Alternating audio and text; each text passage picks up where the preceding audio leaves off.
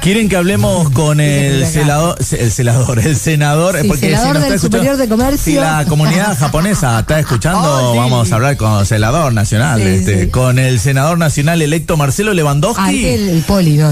Marcelo, ¿cómo te va? Juan Junco y equipo aquí en Radiofónica, ¿cómo andás? Juan Junco y equipo, ¿cómo les va? Todo bien. ¿Qué tal? Buen día. Felicitaciones. Felicitaciones. Estamos transmitiendo también para la comunidad japonesa, por eso dije Justo, justo. celador. Justo, justo. Sí, como, se pintó todo amarillo, bien que sea para japonés y chino, ¿no? Bueno, bueno. ya te iba a preguntar qué análisis hacía de las elecciones, pero ya está, fuerte y al medio. Solo, me cargo solo. No, ya me lo di, ya me lo dijiste. Eh, ¿Cómo andas? ¿Cómo te trata el lunes? Eh, bueno, con una sensación ambigua. eh, por, por un lado, uno eh, eh, va, va a ejercer un cargo realmente impensado para cuando yo comencé en esta en, en- en mi gestión allá en el Senado de la provincia en el 2019 eh, y tener esta posibilidad hoy me llena de, de responsabilidad y orgullo. Y por el otro lado bueno eh, obviamente que uno uno no piensa en lo individual uno piensa en lo colectivo. Y, y bueno y nos fue mal. Y, y sobre todo como dije ayer me hubiese gustado eh, que Marilyn Sagnum pueda entrar porque me parece que es una persona de bien, una persona que ha trabajado muy bien durante los seis años en el, en el Senado Nacional y que, eh, bueno, la- me hubiese gustado que ella también hubiese ingresado en la Cámara Mm. eh, y, y que hubiésemos tenido un resultado eh, mucho mejor en el conjunto, ¿no? Ma- Marcelo, ¿sentís que es un momento para que los oficialismos hagan alguna autocrítica? Autocrítica hay que hacer siempre Hmm. y replanteos hay que hacer siempre, incluso hasta cuando se gana. Eh, yo creo que, que de pronto hoy los oficialismos están pagando el precio de la pandemia que, que realmente, y yo creo que hasta en el mundo, ¿no? Eh, en donde, bueno, es, siempre digo, eh, administrar una pandemia y, que nadie conoce, nadie, nadie conoció, no está en los manuales cómo administrar una pandemia. Entonces uno puede exigir de pronto determinadas cuestiones. Ahora, eh, administrar una pandemia en donde tenés que decidir muchas veces entre la vida o, lo económico y a veces las dos cosas es difícil conjugarlas. Eh, eh, hay que estar en los zapatos de un ejecutivo cuando se da una pandemia y lo han sufrido todos porque así como, como lo hemos sufrido en la provincia, en Nación, también el caso de Rosario, este, el, el nivel de votos que saca eh, el, el- el concejal mm, de- del oficialismo tampoco es un caudal importante, eh, si bien ganó por, por, por un par de puntos, pero eh, indudablemente que se sufrió para, para esa cosecha, digamos, todos han, todos han sufrido, este, y me parece que, que a veces cargan culpas que son tal vez excesivas a, a lo que han tenido que administrar realmente. Eh, por, por, ¿Por dónde va a ser el, el camino? Te iba a decir a partir del 10 de diciembre, pero no, diría que ya a partir de, de, ahora, por, por el mismo que venías planteando, se busca una vuelta por algún otro lado. Mirá, do- donde están los problemas está claro y hay que, hay que resolverlos y hay que seguir trabajando en ese sentido. Uno cuando dice seguir por el mismo camino es, nosotros no, no dudamos que lo que venimos mostrando es la recuperación económica de nuestras empresas, la posibilidad de, esta mañana estaba hablando con un par de empresarios que estaban preocupados por lo que se viene en torno a, a que cambien las políticas a corto plazo a nivel nacional y, y, los perjudique. Este, y bueno, eh, por eso digo, me parece que eso hay que seguir mostrándolo, la obra pública tiene que seguir eh, acentuándose y por supuesto que a mí me parece que lo que hay que tomar es un compromiso eh, y no solamente de nuestro espacio, sino de todos, que aquel que está en la función pública hoy merece un compromiso este eh, como si al- quizás muchos ya lo tengan y otros lo van a tener que asumir eh, y no no hay no puede haber lugar a dudas. Me parece que hoy eh, la necesidad de tener un compromiso mucho mayor eh, territorial de empatía con aquellos que sufren de, de, de resoluciones de problemas más rápidos este me parece que hay que que hay que lograrlo. Eh, este me, me parece que esto de de, de resolver problemas así sean menores, pero pero no andar dando vueltas, de ir a una escuela y que te digan, mira, este, tenemos que levantar ese tapial y hace cinco meses que estamos dando vueltas. Bueno, eh, no puede pasar. ¿eh? Cuando cuando las resoluciones son son rápidas de resolver, eh, todos, el que tiene un cargo este, político y el que tiene un cargo eh, administrativo de planta. Hoy hay que comprometerse más desde todas las estructuras del Estado para con la gente. Me parece que, que ese tiene que ser el secreto de, la política. Eh, hoy eh, nosotros tenemos que darnos una política de, vivienda social inmediata. Uno no puede, cuando uno dice seguridad, la seguridad pasa por un montón de lados, pero yo le doy un, tinte fundamental a la cuestión social. Si nosotros tenemos tanta gente viviendo en la indigencia, es imposible si no hay paz social que haya que haya este, una paz verdadera en, todos los ámbitos, si no hay posibilidades de trabajo, si no hay posibilidades de capacitación.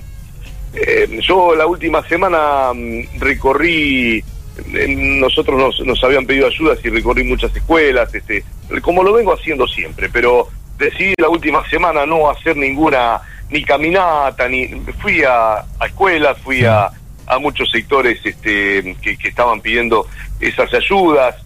Eh, y noto cómo, cómo hay maestras que trabajan en los lugares más, más carenciados con el compromiso social que lo hacen. Una de ellas me transmitía, mira, dice, de los chicos que terminaron séptimo, eh, muchos de ellos este, nos avisan todos los días que uno muere. Entonces, cuando vos ves esas realidades y vos decís, y, vos ves que hasta séptimo grado los contienen, les enseñan. Eh, el otro día me regalaron una vela ahí hecha por ellos. Este, eh, eh, digamos, cuando vos ves esa, esas, esas cuestiones y, y no llega a haber empatía de, todos los sectores sociales para reconvertirlo, de todos los sectores este, vinculados al, al, a la gestión pública, si no lo comprometemos a eso, todo lo demás que hagamos no alcanza, no va a alcanzar. Entonces, eh, yo creo que tiene que haber un gran compromiso social de todos en, este aspecto. Eh, uno que te conoce, sos un tipo de diálogo y escucha siempre a todos decir, bueno, tenemos que esto que decías, ¿no? El consenso, el diálogo, pero después mm, muchos muchos ni consensúan ni dialogan. Lo dije también anoche en, el discurso, este Juan. Eh, yo creo que si no terminamos con las recetas del odio, eh, a mí me parece que hoy se, gesta esa y se alimenta esa grieta de, decir, de poner un rótulo y decir que todos los que están en, ese en ese lugar son todos delincuentes, choro, basura, porquerías. Y me parece que yo también podría decirlo del otro lado y, y, desde qué lugar de, nos ponemos eh, en un pedestal a decir este es bueno, este es malo, este es ladrón y este es un, un genio. Digo, me parece que si nosotros no nos ponemos de acuerdo en cosas que son elementales y básicas, es muy difícil construir una sociedad. Cada uno tiene derecho a, ocupar su espacio, a proyectarse, a, ganar este, a, ganar las legislativas, a ganar las ejecutivas, pero pero cuando yo estoy en un gobierno y después eh, pasan dos años y los problemas que yo no puedo resolver, me pongo eh, a salir por los medios a decir cómo se tiene que resolver y digo, a ver, eh, ponete en tu lugar y, y, vos no hiciste nada para que eso se resuelva. A ver, sos parte del problema.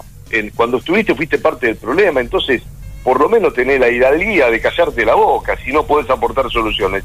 O si aportás soluciones, aportás este, desde un ámbito de decir, mira, me parece que esto se podría, esto no se podría. Pero bueno, son, son grandezas que uno pide y a lo mejor eh, estamos pidiendo, estamos buscando una quimera, a lo mejor uno, uno es demasiado idealista, ¿no? Entonces, eh, por eso yo dije que se votaban dos modelos el domingo, porque yo no, no podemos volver a una receta de abrir la importación y volver a cerrar eh, industria nacional que significan puestos de trabajo. Uno no puede pensar que en el 2023 se vuelva a esa instancia. Uno no puede pensar que hoy tenemos, hay que corregir cosas en cuanto a la, tarea legislativa, a cómo, a cómo la pequeña y mediana empresa no puede tributar quizás lo mismo que las grandes y, y tenemos que hacer diferencias y tenemos que buscar alternativas. Bienvenidos sea, nos sentamos a una mesa y las discutimos. Lo que uno no puede pensar que es cercenando derechos de los trabajadores, como se van a incorporar más, eh, más trabajadores a, una industria. Eh, es porque eh, no la recorrieron y no trabajan y no lo ven. Eh, hay situaciones que habrá que mejorar y corregir, seguramente, pero eso en base al consenso, pero hoy tenemos que ver cómo, cómo incorporamos gente y hoy el problema que tenemos es el salario atrasado. Mm. Entonces, la gente labura pero no le alcanza para comer. Entonces, este, eh, digamos, si, si nosotros no tenemos empatía y no tenemos la, la suficiente mirada para entender que estamos en un momento límite. Eh, eh, es muy complejo de entender todo. Estamos en un momento límite y también tenemos que entender un montón de cosas que están pasando. Y hoy hay una juventud que está mirando otra cosa, claramente. Y hoy, el otro día estábamos en una mesa y donde la mayoría eran empresarios y se pusieron a hablar de Bitcoin. Y no estamos hablando de, empresarios que, este, o, de, una gama de, gente que no, que está en lo suyo. No, son empresarios de más o menos 50. Y, hablaban del mundo de las Bitcoin y la mayoría dice, che, estamos yendo por otro lado, va, el mundo va por otro lado y nosotros en ese mundo no estamos. Entonces, digamos, hay un montón de cuestiones este, que la sociedad va modificando, va cambiando, eh, pero tenemos a una cantidad de gente, tenemos un 30% de personas en Rosario que viven en asentamientos irregulares o en, viviendas precarias.